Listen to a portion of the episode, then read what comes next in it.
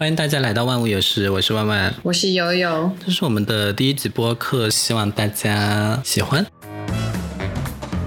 首先呢，我先想采访一下万万。OK，先简单的介绍一下自己吧。对于这些完全不认识你的听众，我其实这个问题我一直在想啊，就是如何向大家介绍自己。尤其是我最近也在参加一些工作的面试，就是介绍自己的性别、年龄，然后来自哪儿，然后做过什么事情，就叫介绍了呢？还是怎么样才算是介绍自己？不过 anyway，我。至少可以向大家透露的是，我是一个八零后，然后现在生活在成都的一个男生。哇，你就已经介绍完了吗？好吧，那你采访我吧。OK，那悠悠，你现在在哪儿呢？我现在在东南亚某知名的国家，跟某知名的世界排名应该前。前几的退休城市吧。那为什么录这个播客呢？就是说，也是想面向这个世界或者社会发出一点自己的声音。但是中间，其实我跟友友合作也有很多的共同点和我们不同的地方，也想借此在这一集中分享给大家，希望也能给大家带来一些启发。这个是一个原始的初衷的意义。其实我们两个是一两个非常活泼、有趣、可爱的人，大家可以闭上眼睛想象一个身处热带国家，然后没有空调，没有风扇。我现在总之就是在一个密闭的房间里面，然后没有任何流通的空气，没有空调。大家真的不要相信他，他在东南亚很发达的一个国家里面，国家卖石油的，然后有全世界最高的楼，当然除了迪拜塔之外。嗯，Well，Well，所以大家现在可以猜一下他在哪里。说的好像有人真的可以，就是我们真的可以听到别人的回复一样。Anyways，我在一个曾经是亚洲四小龙，但是现在极其没落，甚至。是，就是公开的很腐败的这么一个国家，但是我所在的城市呢，我觉得吧，其实挺像成都之于中国的意义的。你为什么会 Q 到成都？只是想把对面那个 as in 那个就是电话对面的那个主播的所处的地址给暴露出来而已。就我现在所在城市的意义。OK，没错，我是在成都，但是你就是在马来西亚，你告诉我。干嘛在跟别人转那么多弯？OK，对头，我现在是在马来西亚，但是我们两个人其实都是成都人，只是我出于某种个人原因，现在已经在马来西亚居住，好像这个月真的是刚刚好，刚刚好一一年，刚刚好一年的时间了。六月的时候，大概五六月的样子吧，反正端午节前后，然后你就走了，从上海出境到了马来西亚吉隆坡，这样。所以呢，刚刚友友也提到，我们两个都是在成都的。其实我们两个是从小就认识，就是其实我觉得作为一个二十年的朋友的话，中间肯定也发生了蛮多事情。但是现在还能够在一起做同一个节目的话，还是有一些很坚实的成分在里面。然后我们为什么要一起做这个播客呢？是因为如果通俗或者说抽象一点的讲的话，就是想要向向宇宙发送一些我们自己的电波啦。所以，如果你要聊这个问题的话，我之前应该是梳理了一些我自己想要做这个播客的原因跟意义吧。我其实觉得从小友友就是一个非常有想法的女孩子。就从我了解的她来讲，她一直都和其他人不太一样，这也是我特别欣赏她的地方。就我看来，她看中的一个东西之后，她就会非常义无反顾的去。争取，包括他这次大家也知道，现在在疫情期间，他都一个人飞去了马来西亚，所以这个是非常有勇气的一件事情。我现在是一个女导演，我之前呢是一个其实跟导演这个行业毫不相关的一个行业，我之前是在餐饮行业做一个小小的合伙人、创业者。其实因为从小比较喜欢跟电影、跟影视比较相关的东西，所以其实一直以来都想要去做跟电影相关的事情，但是。一直没有太多的机会。我之前的专业呢，也是学的是广告，然后就在去年的时候吧，有这么一个机会，所以呢，就毅然决然的算是辞掉了之前的工作，然后进行了一个人生的大转型，从原来的做类似像产品经理这样的一个角色，现在目前做到了导演这件事情。其实呢，我觉得我自己是一个喜欢去切换自己的人生轨道来体验人生的这么一个人。我们听完了友友的介绍之后呢，发现他其实是一个从餐饮行业转型到影视行业的这样一个，我自己觉得是很有想法的一个人啦，所以这也是我。这几年一直很欣赏他的原因，但对于我自己呢，其实我觉得我是一个普通人啦，就是从大学毕业之后，一直和和很多人一样，都希望进一个很知名的公司，然后有一份体面的工作，做一些事情。我本人是做品牌公关的，然后之前一直在外资公司，然后做。去年的时候呢，我就觉得我的职业需要有一个突破，只不过呢，嗯。就我离开了我原本在的公司，只不过呢，我自己我觉得是运气不好啦，我没有找到很好的落脚点，所以我现在说起来好悲伤，我一个人失业在家。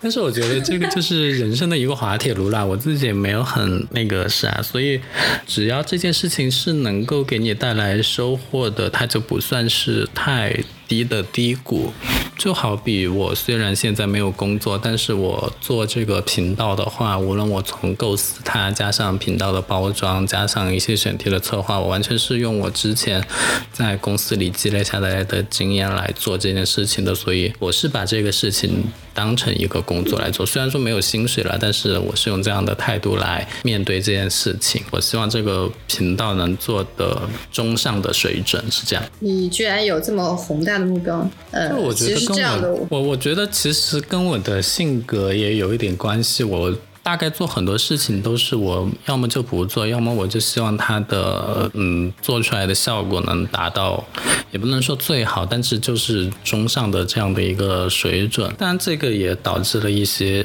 嗯，负面的影响就是说，嗯，它可能会导致我行动缓慢，因为你比如说这个播客要达到一个中上的水准，它对于你的一个策划能力，加上就是软件方面的话，就是一个策划能力；硬体方面的话，就是我们现在所用的一些硬件设备。为什么要用硬体？我如果讲台湾腔的话，我觉得会被喷死。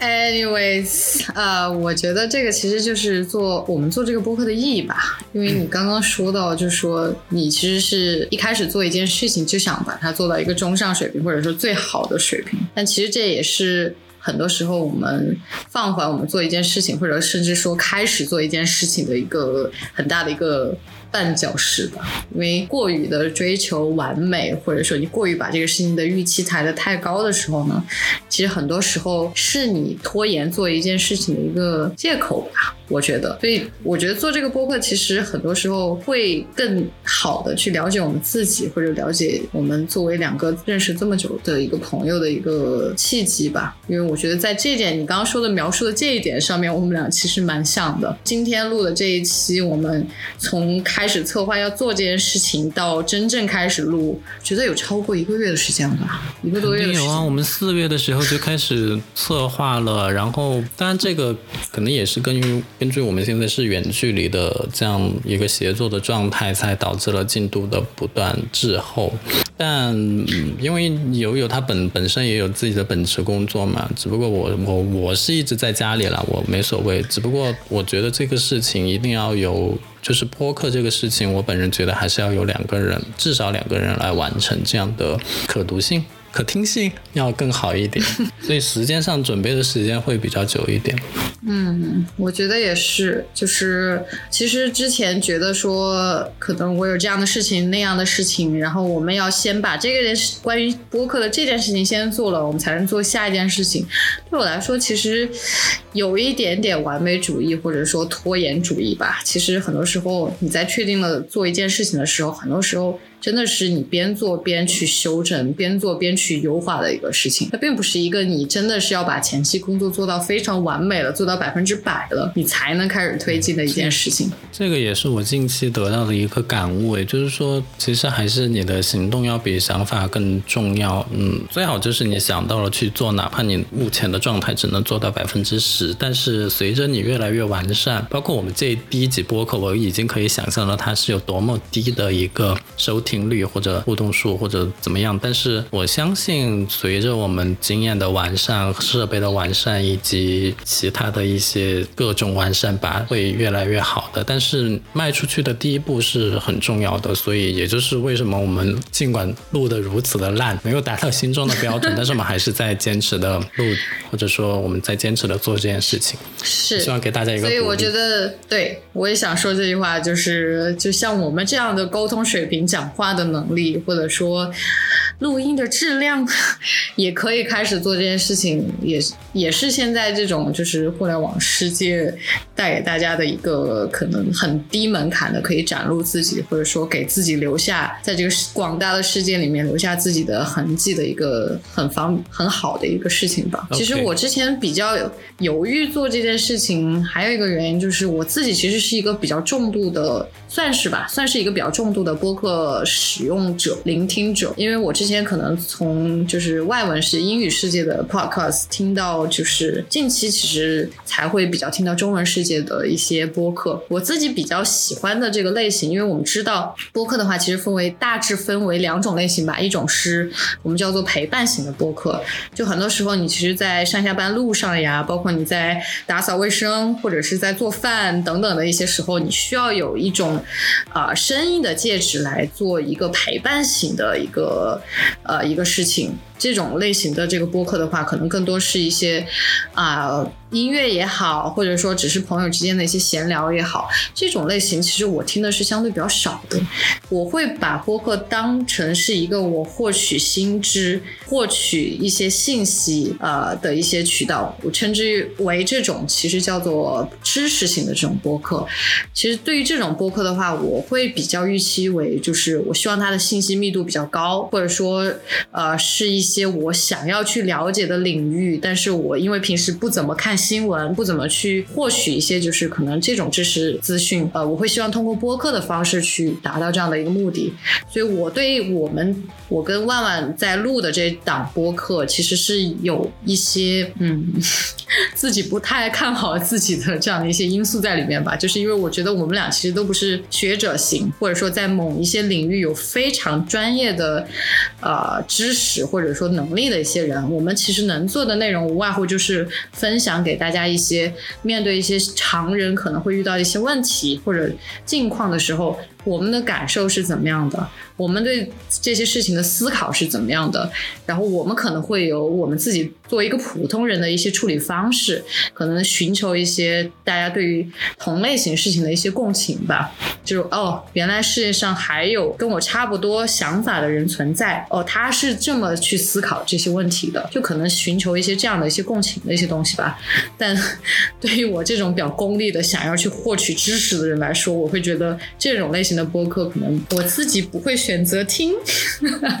其实，呃，我觉得你想表达的是，呃，我觉得这个很重要了，就是我们每个人在遇到问题，无论你是人生，就是生活中、感情上，或者说你在职场上遇到的一些问题，maybe 我跟友友以前，或者说我们现在都有在经历，所以当我们把这个事情分享出来的时候，你会发现，哎。怎么会有其他人跟我遇到了一样的事情？好像我并没有很孤单的感觉。那么大家就可以一起来把现在眼下的这个难题一起解决。你会觉得你生活中有一个虚拟的陪伴也好，或者怎么样，但是你会觉得你自己不孤单。我们是想传递一个这样的力量，因为我本人也是受到过这样力量的一个帮助，所以我还蛮希望通过现在这种方式来继续帮助到别人。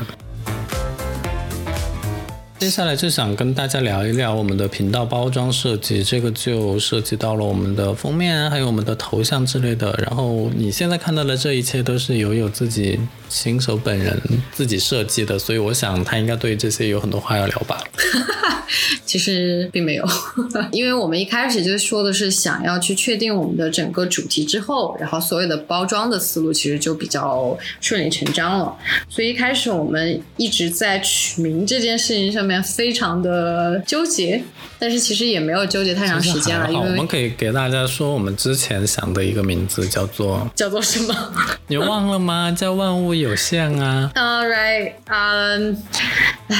其实，在万万物有限之前，还有很多乱七八糟的名字啦。我们甚至用到了一些产品经理在设计产品时候用的一些思路，也就是我们找到了一些呃，可能各个领域的一些关键词，然后看这些关键词能不能连在一起，产生一些化学反应，然后得到一些就是我们想要的名字。但是发现这条路呢，其实。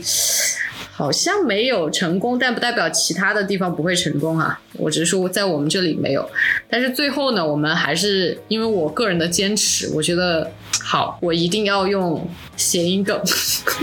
就一定要把我们两个人的名字 somehow 融入到这个名字，我们的这个播客的名字里面。所以最后呢，就有了万物有时的这样的一个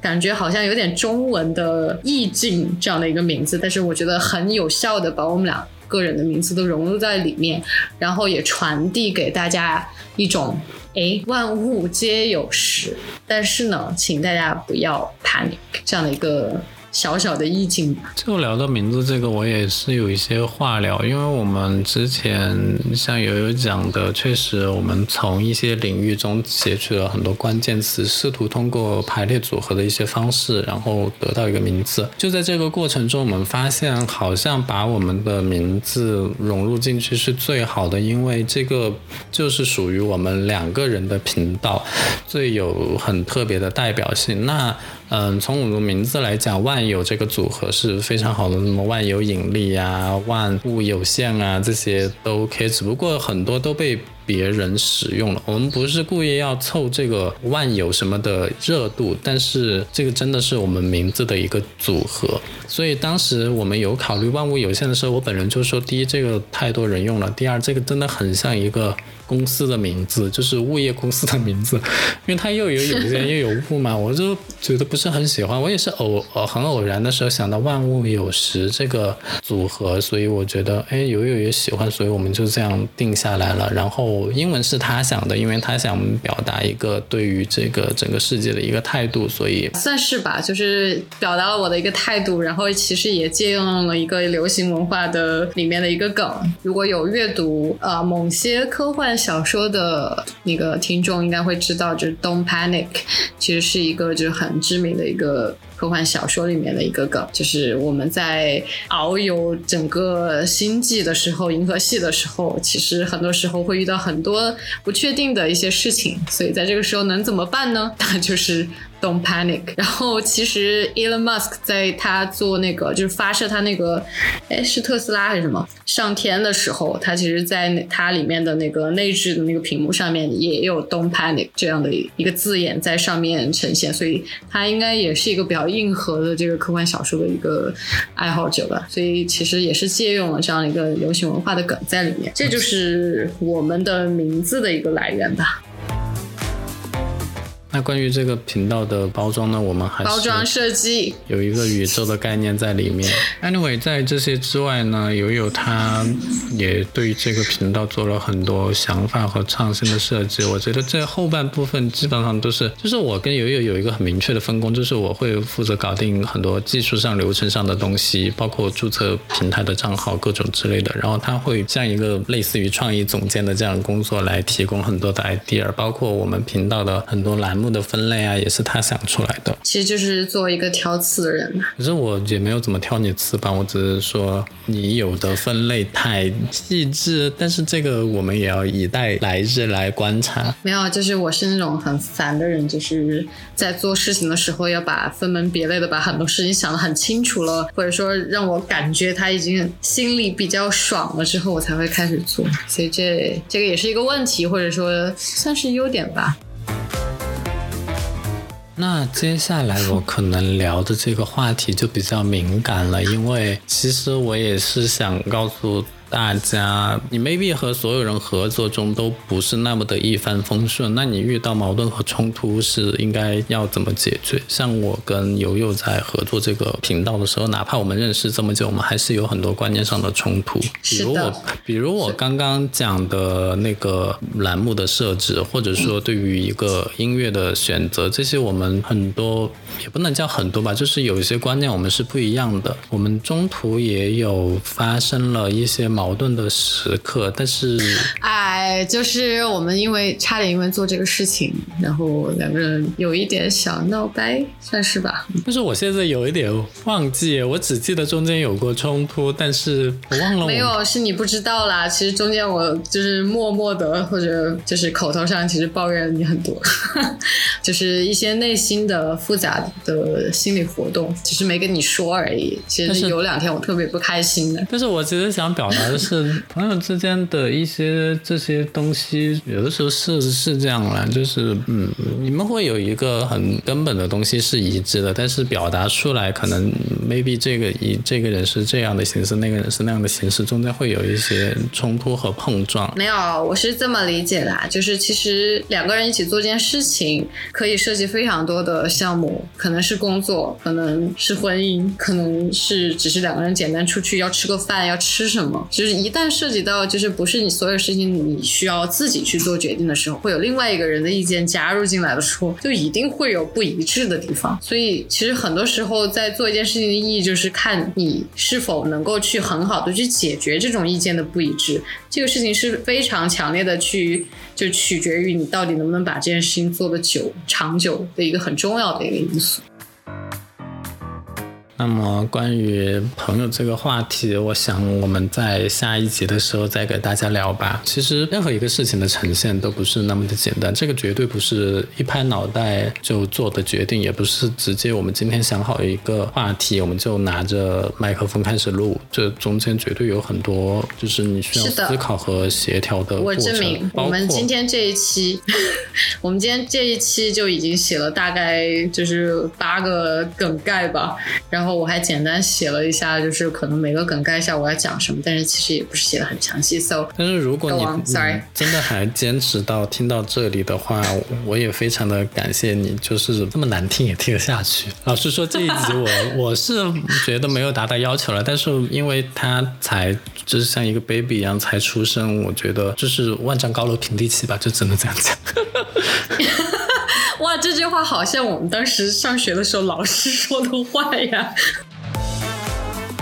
那我们现在讲了这么多，第一季也差不多到了尾声。节目的最后，分享一下我们最近遇到的一些好的事情或者不好的事情，你自己想要倾诉或者分享的事情。无论你是新认识的一些朋友啊，还是你最近吃到了好吃的东西啊，还是你看了一个好的电影啊，这些我们把它称之为本周小确幸。那就我先来做分享吧。啊，因为我本人目前从事的是导演行业，所以呢，现在看影视作品还是看的比较多的啊。这周想跟大家分享的第一个是我昨天吧刚刚看到的一部马来西亚的一个已经过世的一个女导演拍的电影，然后也是我看的她的第一部电影。她应该人生当中拍过有几部的电影吧。然后她当时呢是由一个广告导演转型成为的一个电影导演，然后因为。是在马来西亚拍的嘛，所以其实马来西亚目前。有一个非常大的一个算是种族之间的一个问题吧，因为整个马来西亚最大的一个种族是啊马来人，然后其次的话是华人，然后最次的话是印度人，所以这三个种族其实是在占这个整个马来西亚社会的一个呃比较大的三个种族，然后这三个种族因为它各自的一个政治原因、各自的一些宗教的原因，它其实是分裂非常明显的三个种族，就它各自可能。自己流行的东西，包括流行文化，包括他的一些宗教，是完全完全不一样的。所以，其实这个女导演她在一开始从她的广告也好，她的电影也好，其实一直试图是想要去用她的那种讲述的方式，或者说带着爱的视角，想要去尝试去做这样的一个种族的一个融合的。所以昨天晚上我看到的那部电影呢，其实是他做的这样的一个尝试吧。所以他其实用的是一个比较独立电影的这个方式拍摄的一个方式，讲了一个非常简单小清新的这样这么一个故事，就是在一个中学里面，可能有一群年轻人，他们因为一个契机，然后入选了。这个学校他组织的一个就是 talent time，就是一个各自的一个才艺表演的这样的一个全校的一个活动吧，一个节目。然后大家入选了之后的话，可能就带入了一些就是每个人他其中里面有华人，然后有马来人，有印度人，然后各自家庭的一些事情，然后包括这些青春少男少女的一些小情愫、小悸动，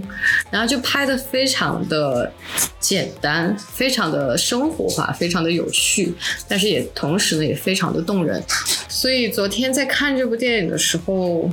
有了一种熟悉的看某种就是亚洲独立电影的这种小情愫、小动人的这种情节的感觉，然后觉得还是蛮有意义的，因为他其实选择用这种比较爱与和平的方式，想要去化解这种种族之间的争端吧。对，我觉得我接下来可能会要去看他更多的一些电影作品，这是第一个。然后第二个，我想分享一本我现在在看的书，因为嗯。自从转型做了导演这个行业之后，我其实有比较多的碎片化或者说闲暇的一些时间吧，所以其实现在看书也比之前在呃在公司里面工作的时候要多很多了。所以这本书的话是叫《Pale Fire》微弱的火，这应该是它的中文的名字。然后，呃，作者我就不说了。主要这本书的话，其实算是一个就是在呃流行文文化里面出现会比较多的书，因为你看到有些电影里面，可能里面的主角包括呃《Blade Runner》里面出现的书就是这本书。然后它其实讲的是一种，它用的方式是一种非常非传统的这个呃文学描述的一个方式，就是。作者本身在里面其实是，呃，没有出现的，就是他是假假扮说，呃，里面的这个长诗歌。是由另外一个角色书写，但我们都知道是这个作者写的啦。他是假扮是用另外一个就是诗人的角色来写了里面的长诗歌，然后里面又有另外一个角色去为这个长诗歌去做一些注解，然后整个注解可能比那个诗歌长了非常多倍，所以整本书其实大部分都是那个人那个假扮的那个呃做注解那个人写的很长的一个。注解，然后里面啊，我比较喜欢的东西，其实就是这种非传统的这种表述的一个方式吧。当然，这本书我现在目前还没有看完，所以看完之后可能再跟大家做分享吧。第三个就是可能大家现在比较知道的啦，就是呃才出来的 Netflix 投资的那个《爱死机》Love。Death and Robots 的第三季，它当然也是秉承了 Netflix 出片的一个习惯吧，就是一次性的把一季所有的集数放出来了。然后，所以我看的时候，其实也是一，就是一口气把所有一共应该是有九集看完。然后，如果看过这个《爱死机》的听众的话，应该会知道，它其实是一部就是集结了非常多不同的导演、不同的视觉风格的这样的一个动画选集，呃。你把它理解为就是每一集都是不同的导演、不同的故事跟不同的这个动画风格的这样的一部剧集，然后现在已经进行到第三季了。当然每一季的这个评价是褒贬不一啦，但但是到第三季的时候，可能这个这个会就是它的反馈又会变得比较好。然后我会觉得这个这一季的话，其实更多的在讲的一个主题就是，其实世界上少了人类也就那么回事儿，人类其实根本就不算个屁。这 这是他这一季的，我觉得算是一个主旨的一个东西吧。包括这一季的最终集，就是我们的第九集，他讲的其中讲的是一个女妖的一个故事。它是一个在视觉风格上面非常的让人就是耳目一新的一个一个集数吧，然后我就不细讲了。就是如果知道这部剧剧的，我觉得可以大家分享一下对这这个剧集的一些感受。我应该把这一整季看完，就用了两个小时不到的一个时间吧。就是它是一个电影的一个长度，就把一个整季的这个动画全集看了。然后每一集其实是不算一个非常完整的故事，它是用一个就是前提条。条件一个点子，然后拍出来了一个非常短，但是视觉风格非常呃不同的这样的一个动画全集。嗯，我自己本周的一个小确幸的分享呢，其实是我我本我本人现在的生活状态是比较无聊，就是我偶尔会去投一下简历，看一下有没有什么工作可以做，但大部分时间我都是在家里。然后我家附近新开了一个图书馆，就会偶尔去看一下。包括端午节那天，我跟我妈，我妈来成都看我，我们也去逛了一下，然后看了一些书。就其实觉得，虽然现在没有工作可以做，但是就有一些这样的其他的生活的一些探索也还是可以。然后我这个星期有去参加一个面试，我一开始我看到这个公司，我好像不是很喜欢，但是其实应该给自己一个机会去聊聊，看一看，看他本来的样子究竟是什么。也许里面的人，你跟他对话之后，当然可能会出现两个结果，要么就更糟，就是。证实了你的判断，要么就其实能够改变你的判断。那对于我自己来讲呢，我本来是不愿意去的，但是我去了之后，我跟那个负责人聊了之后，我又觉得那个感觉又变好了。所以我觉得有的时候一些事情你不应该一开始就给他下一个判断，还是应该有所了解之后再来做一些决定。就大概是这个样子，这这是我本周应该算是比较值得记录的事情吧。OK，今天就是这样。我希望大家在收听完我们的节目之后，能够点击订阅一下。有任何的想法，也可以评论留言告诉我们。如果你无法评论的话，也可以写信到我们的电子邮箱。所以，谢谢大家，谢谢大家，请一键三连哦。等一下，顾客有一键三连吗？没有啊。对啦，就是请大家评论、多多订阅。这就是第一期的万物有时，Don't panic。